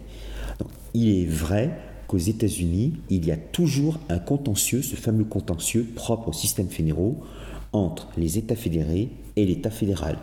Puisque l'État fédéral, depuis... Alors là, c'est un, énorme problème au 19e siècle, où il y avait un homme politique qui s'appelle John Calhoun, qui fut vice-président des États-Unis, qui a quitté son poste de vice-président pour devenir sénateur, pour défendre le droit des États. Et c'est à l'origine, c'est un penseur sudiste qui est à l'origine de ce grand courant de pensée politique et juridique des États-Unis qui se, qui se métamorphosera après-guerre dans ce qu'on appelle en 1948 le parti Dixiecrate, représenté par John Stormont, qui aura quelques grands électeurs au moment de l'élection présidentielle de 1948 et qui sera un lointain héritier de George Wallace, candidat euh, de la droite radicale en 1968, avant que 1992 il y ait Ross Perot, candidat indépendant. Ça, ça fait partie de l'histoire politique constitutionnelle des États-Unis et qui fait qu'ils ont plus de liberté, ou, qu'en tout cas, le modèle européen a été, euh, a été pensé après, et du coup, ils ont uniformisé pour éviter les problèmes. Je vais prendre l'exemple de la peine de mort. Euh, il y a des États aux États-Unis où la peine de mort existe encore. En Europe, c'était une des conditions pour pouvoir adhérer à cette Union européenne. Il fallait abolir la peine de mort. Totalement. Ce sont ce qu'on appelle les conditions de la Commission de Venise, où il faut supprimer la peine de mort. Aux États-Unis, la peine de mort s'applique dans les États fédéraux, dans les États fédérés, pardon, même si elle peut s'appliquer aussi au niveau de l'État fédéral. Mais là, si par exemple tu es condamné à mort au Texas, Roberto, ta grâce ne peut être signée que par le gouverneur du Texas. La Cour suprême ne peut pas trop intervenir, sauf si vraiment il y a eu, ton procès a vraiment été bâclé. Mais le président des États-Unis ne peut pas signer ta grâce. En revanche, si tu es poursuivi pour un crime fédéral, tu es condamné à mort par une cour fédérale, là, c'est le président des États-Unis qui peut te gracier. Uniquement lui. Et uniquement lui. Autre chose, le mode de scrutin. On croit que le mode de scrutin est uniforme aux États-Unis, Erreur, par exemple en Louisiane, le mode de scrutin se fait dans des paroisses, non pas dans des comtés, et c'est à deux tours, comme par hasard. Louisiane, influence française. Et en Géorgie, c'était aussi à deux tours, puisque je te rappelle tout à l'heure, je t'ai parlé des deux sénateurs. Le premier tour a eu lieu le jour de l'élection présidentielle, puisque le jour de l'élection présidentielle, on en profite pour réélire aussi, pour élire les gouverneurs, les députés euh, fédéraux certains sénateurs, mais aussi au niveau des assemblées locales et au niveau des communes, les shérifs, les juges. Donc le, bulletin est considérable. Voilà pourquoi dans certains États on choisit le vote électronique maintenant. Parce que si c'est un vote papier, c'est une feuille, euh, un grand journal euh, des années 1930.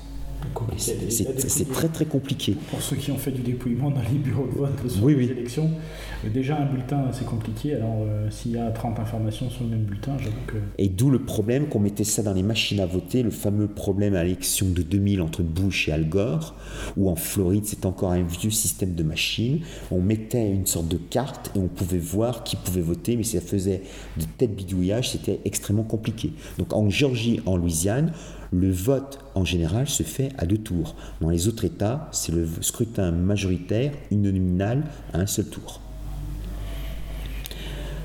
On peut parler très rapidement du Canada.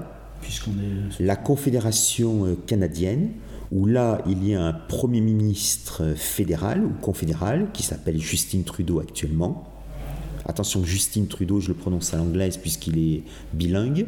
C'est le fils du sinistre Pierre Elliott Trudeau, l'homme qui a développé au Canada la pensée multiculturaliste. Pourquoi?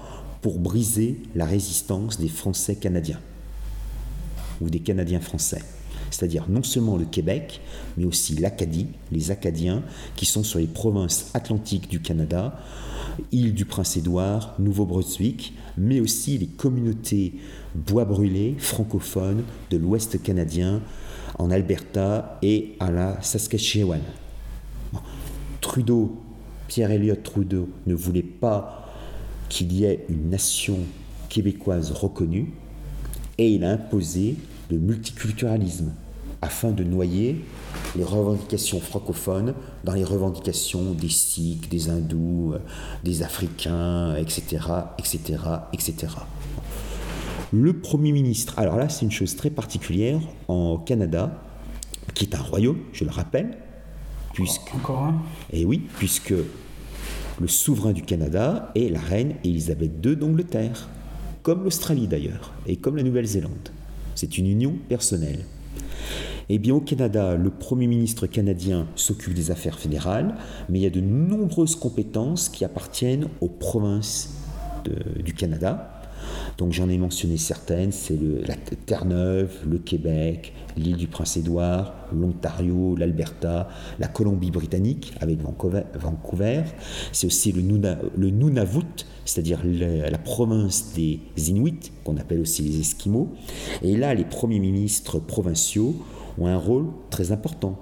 Par exemple, euh, il faut savoir que depuis 1982, la Constitution canadienne a été rapportée de Westminster à Londres à Ottawa. C'est Pierre Elliott Trudeau qui a voulu ça. Mais ça a provoqué un immense débat politique qui s'est conclu par les accords du lac Mitch en 1992.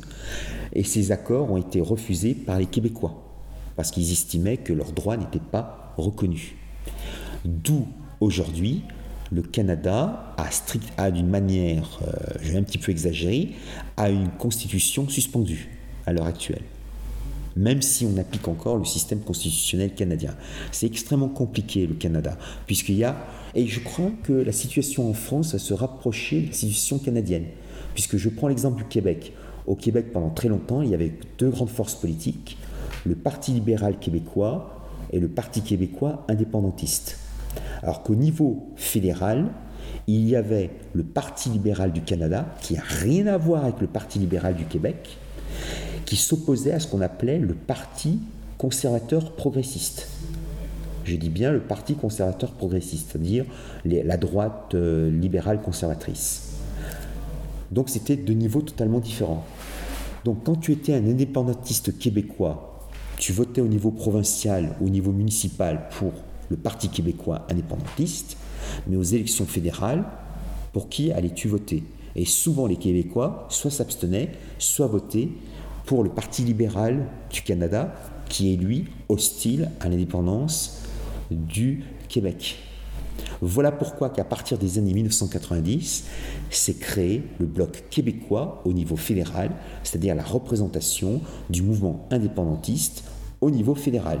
C'est exactement la réflexion que j'étais en train de me faire en fait. J'étais en train de me dire qu'effectivement en France, ben, on a une majorité politique qui est élue, mais il n'y a pas de contrepoids euh, identitaire ou régional.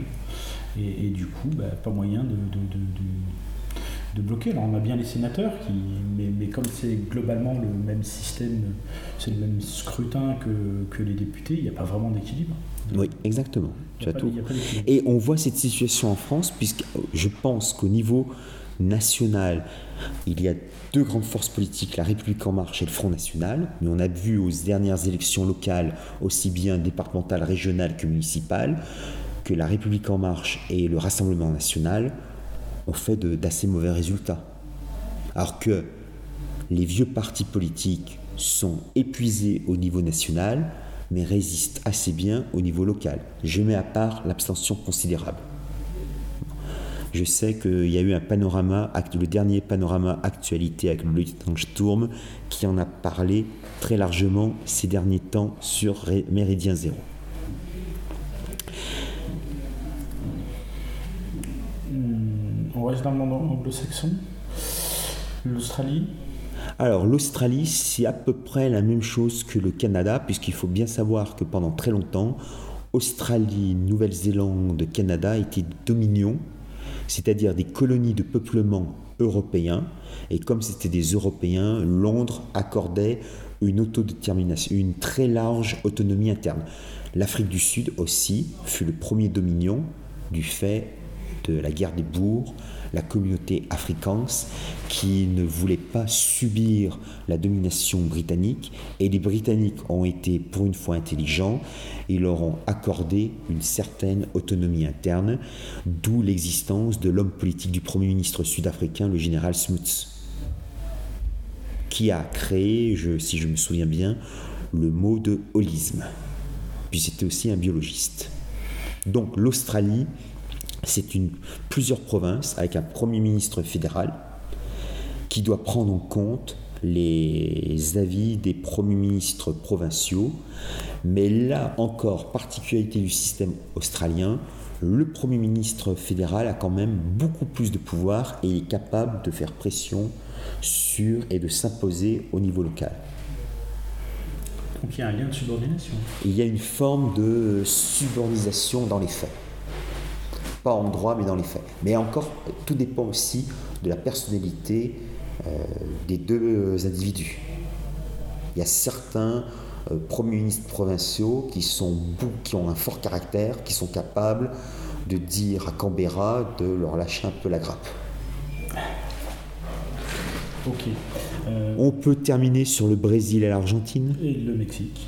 Alors le Mexique, là aussi, le Mexique c'est assez compliqué puisqu'il y a une histoire politique très très très mouvementée, guerre civile au 19e siècle, euh, grande révolution avec Pancho Villa, euh, Zapata au début du 20e siècle, et puis aussi pendant plus de 70 ans, le maintien au pouvoir d'un parti qui était quasiment, non pas le parti unique, mais était un parti très important, le PRI, alors là, dont la signification est assez en soi un, problème de philosophie politique, PRI, Parti révolutionnaire institutionnel.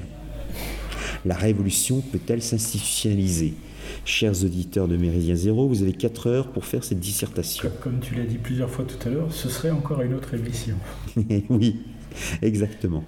Donc le président élu pour 6 ans et il ne peut pas se représenter ensuite, donc un seul mandat de 6 ans, euh, a quand même une certaine audience, c'est lui le chef de la nation, et même si du fait de l'étendue du Mexique, il y a des États fédérés, quand même, comme le Parti républicain institutionnel a dirigé le pays pendant plus de 70 ans, il a créé une armature quand même unitaire.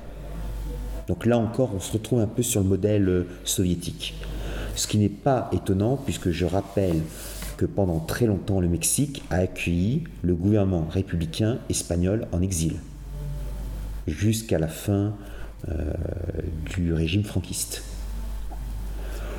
Cette situation est tout le contraire du Brésil, puisque le Brésil s'appelle officiellement République fédérative du Brésil, et fédérative, non pas fédérale. Fédérative, cela veut dire que les États fédérés ont un rôle beaucoup plus important que les États fédérés dans un modèle fédéral, si je puis m'exprimer ainsi. Qu'est-ce que cela veut dire? Bolsonaro a beau être le président du Brésil, il ne peut pas imposer toutes ses décisions, car il a deux contrepoids très importants.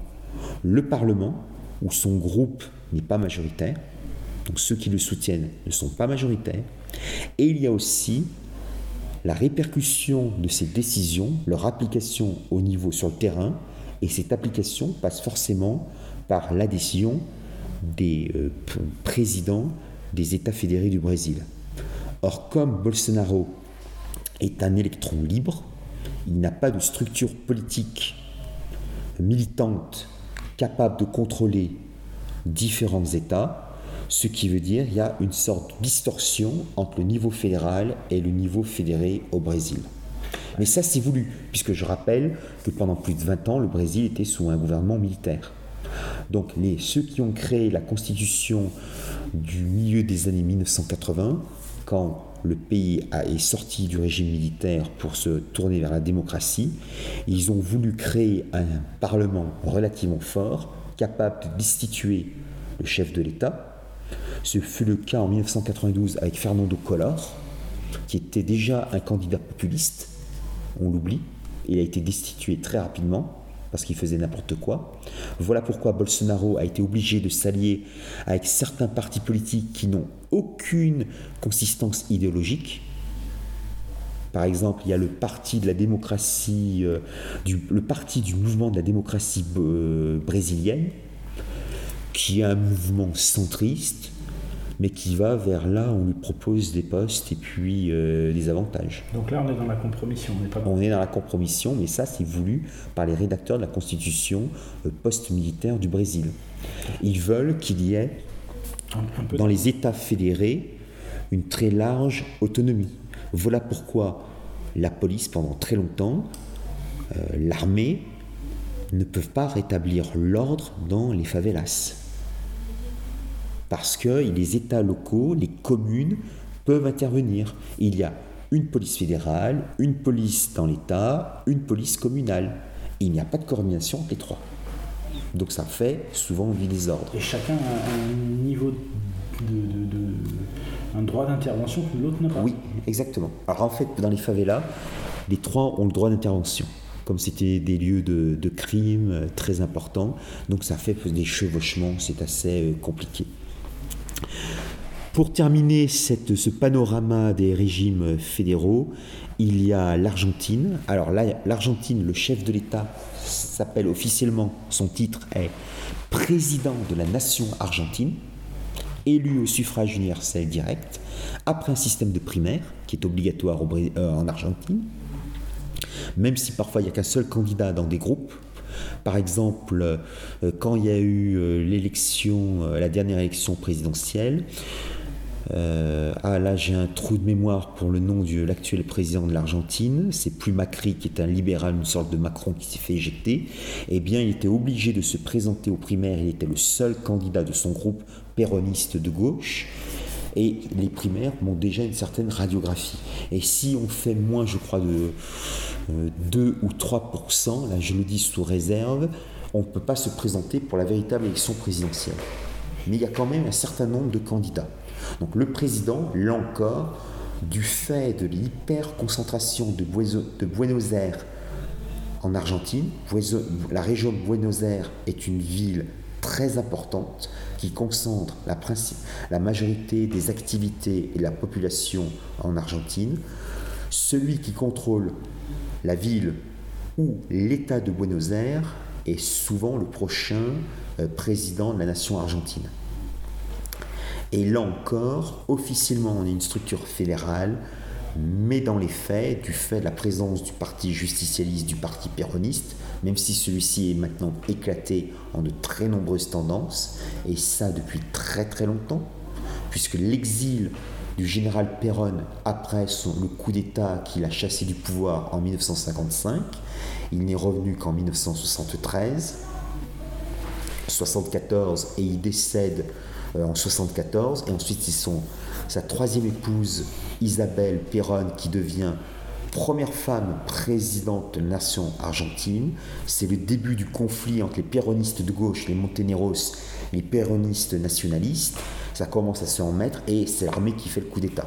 J'ai l'impression que le péronisme, euh, tu serais prêt pour une mission là-dessus. Hein. Hein ah, décidément, euh, Roberto, là, je pense qu'on va faire quatre émissions. Je vais plus, on va plus se quitter. Non, mais je sens que, c'est un sujet qui. Qui tient à cœur. Ah oui, ça, il y aurait beaucoup de choses à dire. Donc, on voit que euh, en Argentine, officiellement État fédéral, mais en réalité, c'est le président et son gouvernement qui donnent l'impulsion principale. D'autant que dans certaines régions, dans certains États fédérés de l'Argentine, il y a très très peu d'habitants. Par exemple, au sud de la Patagonie, il y a s'il y a un million d'habitants, c'est vraiment euh, euh, le maximum. Donc le gouverneur de cette région ne peut pas trop euh, s'opposer. Donc on peut voir qu'il y a une très grande diversité des systèmes fédéraux dans le monde. Alors, une question qui me brûle les lèvres depuis, depuis qu'on a commencé à travailler, à travailler sur, ce, sur ce sujet, et dans l'ordre du jour qu'on avait évoqué ensemble, est-ce qu'on trouve des, des, des, des modèles d'organisation fédérale hors du monde blanc ou de son influence?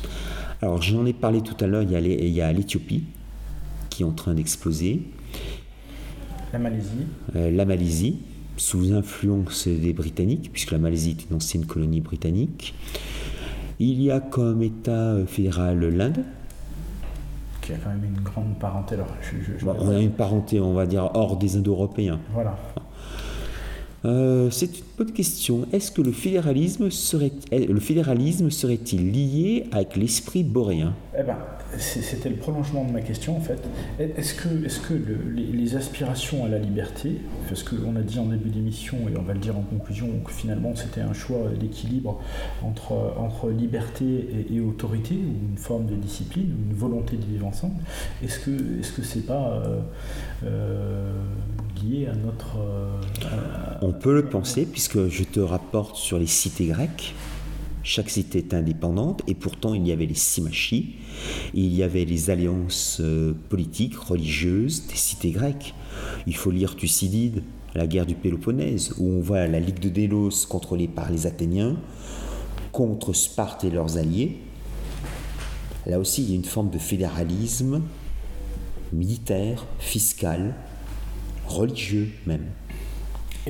Le professeur Jean Audry, grand spécialiste des Indo-Européens, explique que chez les Indo-Européens, naturellement, il y a une, idée vers l'éclatement. Par exemple, les Gaulois n'étaient pas unis.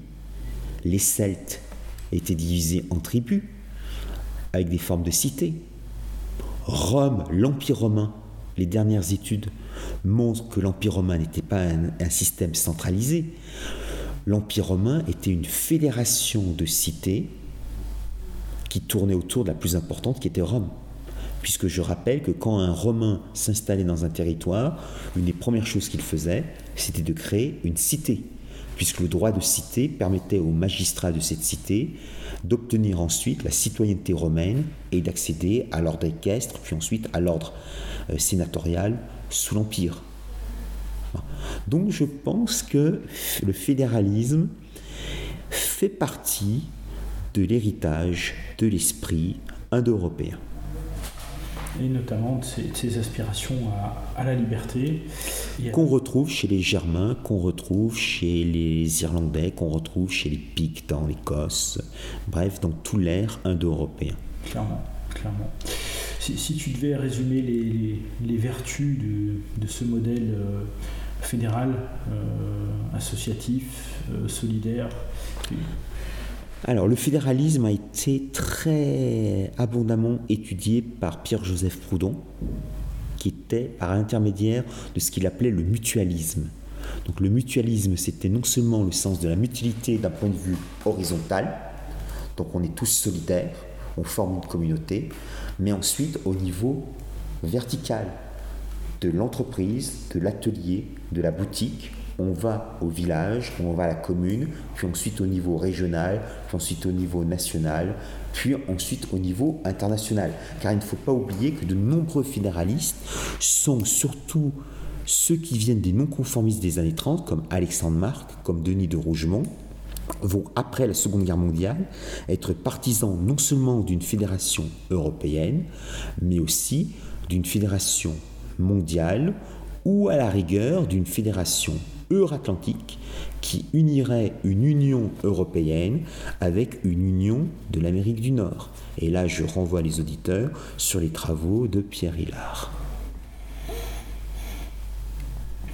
Les, vertus des... Les vertus du fédéralisme, c'est la prise en compte du terrain.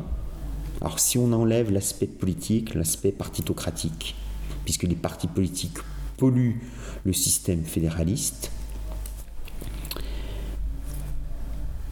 prise en compte du terrain, responsabilité personnelle, on peut engueuler, voire gifler le responsable au niveau local. Plus grande souplesse, plus grande adaptation aux circonstances. Mais aussi plus grande implication et donc plus, grande implication, ce qui implique, selon Pierre-Joseph Proudhon et aussi Georges Sorel, une, euh, une pédagogie populaire.